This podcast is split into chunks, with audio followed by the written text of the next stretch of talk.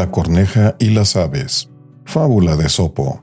Quería una vez Zeus proclamar un rey entre las aves, y le señaló un día para que comparecieran delante de él, pues iba a elegir a la que encontrara más hermosa para que reinara entre ellas. Todas las aves se dirigieron a la orilla de un río para limpiarse. Entonces la corneja, viéndose más fea que las demás, se dedicó a recoger las plumas que abandonaban los otros pájaros, ajustándolas a su cuerpo. Así, compuesta con ropajes ajenos, resultó la más hermosa de las aves.